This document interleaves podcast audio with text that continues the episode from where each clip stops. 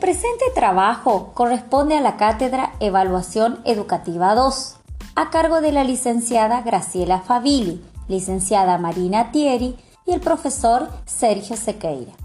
La actividad consiste en la elaboración de un podcast educativo, en el cual abordaremos la problemática de la evaluación formativa al alumnado con necesidades educativas especiales y estudiantes víctimas de escaso acompañamiento familiar.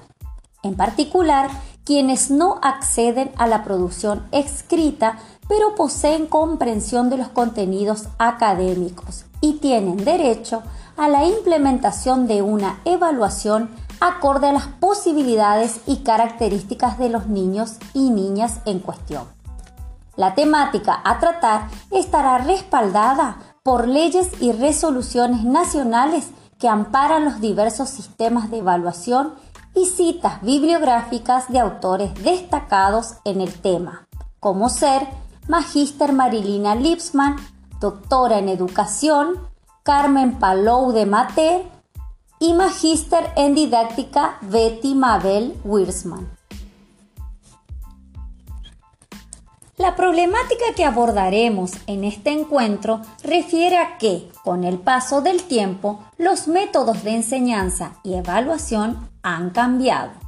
Sin embargo, esta cuestión no afecta a todos de igual manera, siendo beneficioso para algunos y desfavorables para otros, en particular a quienes poseen necesidades educativas especiales o escaso acompañamiento familiar en las trayectorias escolares. Hemos realizado una entrevista abierta a una madre de familia, quien atravesó obstáculos durante la escolarización de su hija. Cuéntenos, ¿cuál fue la realidad educativa de su hija? ¿Cuál es su diagnóstico? ¿Cómo percibe la evaluación por parte de los docentes? ¿Cuáles fueron las medidas que han tomado en torno a las dificultades que se presentaron en la trayectoria educativa de la niña? Los autores Black y William consideran la evaluación formativa como aquella que recolecta evidencia acerca del logro en el aprendizaje de los estudiantes y que al ser interpretada y utilizada por docentes, estudiantes y sus pares, sirven para tomar decisiones mejor fundadas sobre los próximos pasos a seguir en el proceso de enseñanza-aprendizaje. Haremos hincapié en la evaluación formativa de carácter escrito en educación primaria, ya que incide como problemática a los alumnos que no pueden acceder a ella por motivos de discapacidad intelectual, auditiva, visual o física, como así también alumnado proveniente de contextos vulnerables. Como punto de partida, iniciaremos relatando lo acontecido a una estudiante de 12 años, quien cursaba sus estudios en una escuela primaria de la ciudad de Goya, provincia de Corrientes.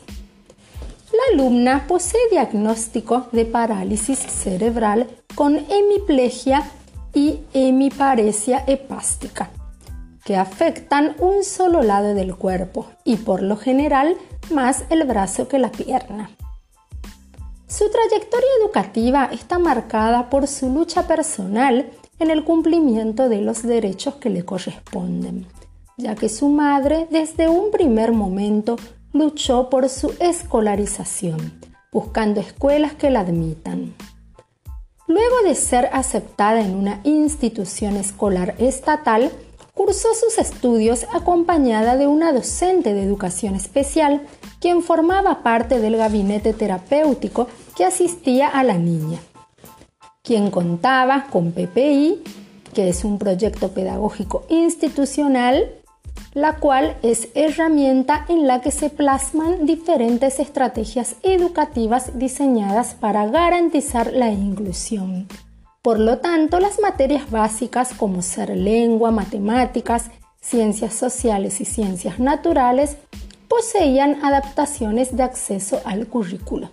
es decir, implicaron modificaciones o provisión de recursos especiales, materiales o de comunicación para facilitar el acceso al currículo regular del grado en curso. Más allá de las documentaciones legales que amparaban las adaptaciones de acceso, el momento de la evaluación ha sido siempre un desafío al que debían enfrentarse la alumna, su maestra integradora y la familia.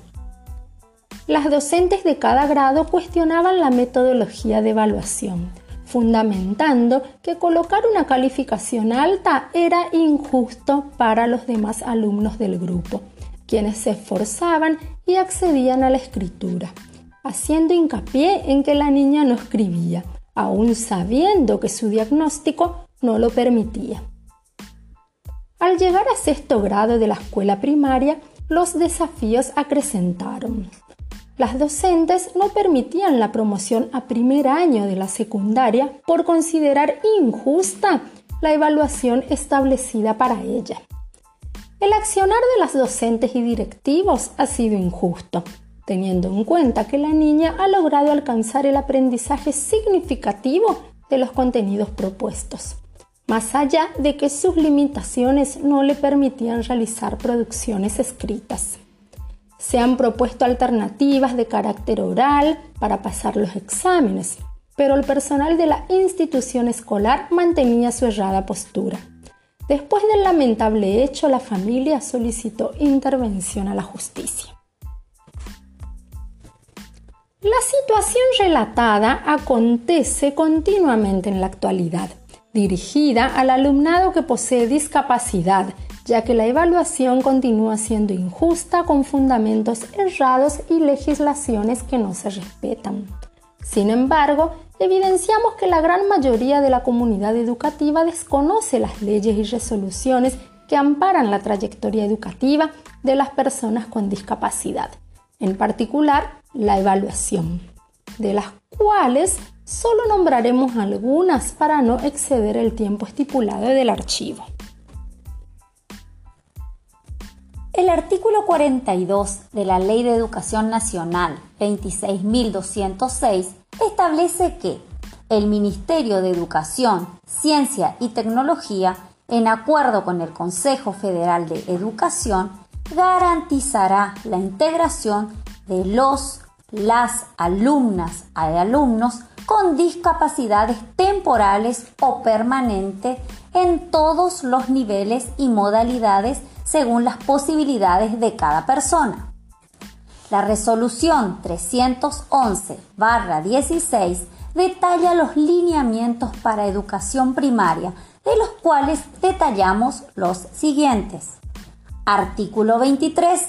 El ingreso de los estudiantes con discapacidad en igualdad de condiciones con los demás es a los 6 años de edad en el nivel primario, tal como lo establece la Ley de Educación Nacional y la resolución número 174 del Consejo Federal de Educación. Artículo 24. Promoción. Reconocer el conjunto de saberes adquiridos en el tramo escolar cursado acorde a la propuesta curricular las configuraciones de apoyo y los apoyos específicos para el estudiante. Artículo 25. Acreditación. La trayectoria escolar de los estudiantes con discapacidad en el nivel primario deberá ser documentada mediante un instrumento formal de evaluación del grado, año, ciclo correspondiente, en igualdad de condiciones y sin discriminación en su artículo 28, certificación.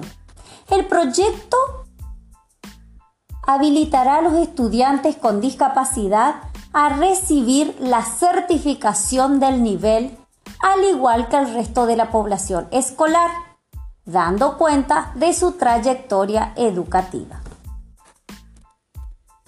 Los documentos antes mencionados son de carácter legal por lo que el incumplimiento de ellas tiene sus consecuencias jurídicas.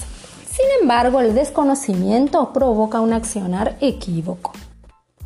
Es Esta situación no solamente atraviesa al alumnado con discapacidad, sino también niños y niñas provenientes de contextos vulnerables, con tutores analfabetos o quienes no poseen acompañamiento y seguimiento familiar constante, quedando en desventaja en relación a los otros, porque no cuentan con herramientas de apoyo, legislaciones o proyectos pedagógicos individuales, llevándolos a la deserción, porque los docentes califican globalmente sin tener en cuenta el contexto habitable particular de cada uno. Consideramos que la metodología de evaluación debería reformarse partiendo desde la información, concientización y sensibilización al personal perteneciente a las instituciones educativas, en particular a docentes y directivos, quienes poseen concepciones con un bagaje tradicional evaluativo, lo cual en lugar de favorecer termina perjudicando a los educandos. En el material bibliográfico, interrogantes y conceptos en torno a la evaluación, las autoras Carmen Palou de Maté y Betty Mabel Wiersma citan en general, los docentes instrumentan pruebas escritas como una manera de sacar notas para el boletín.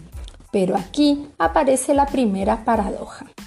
Los resultados que se obtienen de los exámenes con frecuencia no coinciden con los desempeños habituales del alumno por lo cual se suele recurrir a subir o bajar la nota, de acuerdo al concepto que el docente tiene de los alumnos, concepto que generalmente se encuentra registrado en libretas o cuadernos específicos que ayudan a recordar las valoraciones realizadas en algún momento.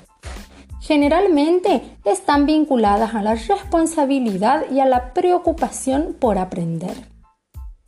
Vemos esta tendencia en afirmaciones como esta.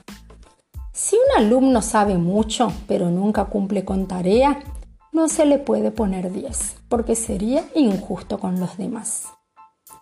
Aquí observamos que aparecen los criterios implícitos desde el que escribe la calificación, pero no desde el que la lee, quien la justifica solo desde lo epistemológico. Evaluación debería tornarse flexible, creemos nosotras, considerando el contexto del alumno, sus fortalezas y virtudes, brindando igualdad de oportunidades para que puedan acceder a la evaluación que posibilite acreditar los saberes de manera apta y sin discriminación. A modo de cierre, citamos palabras de la autora del material bibliográfico la evaluación en los nuevos escenarios educativos. Marilina Lipsman menciona, cuando se introducen cambios en la propuesta de evaluación, suelen plantearse dudas e interrogantes. Algunos de ellos refieren a ¿qué y cómo estamos evaluando? ¿Estamos evaluando correctamente? ¿Debemos reemplazar los viejos métodos por los nuevos? ¿Cuáles son las mejores formas de evaluar en estos contextos?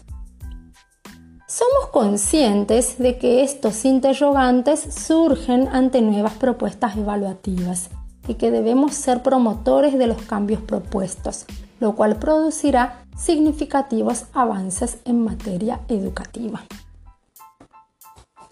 Es importante que los criterios de evaluación sean transparentes, que proporcione a todos la igualdad de oportunidades y que su aplicación pueda rebatirse públicamente. Que tales criterios sean públicamente conocidos por los alumnos y que los juicios de valor sean actos de negociación explícitas entre todos los implicados, concluye la autora Marilina Lipsman.